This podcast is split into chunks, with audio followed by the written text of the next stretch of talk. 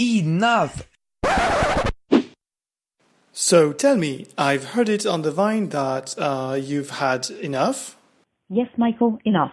Enough with the plague affecting each and every day more and more people. I'm talking about secondhand smoke. I mean, we all know this.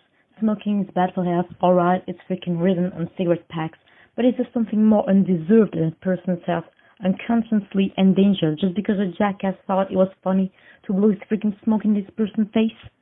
Listen, I don't give a damn if you want to put your whole life in jeopardy. Okay, it's a choice. But for fuck's sake, don't force other people to suffer the same fate. And don't even try to use the situation by saying, oh, relax, I'm just kidding. I mean, seriously, am I pointing a gun at your face, aiming, shooting, then missing you and being like, oh, just a joke, man. Chill.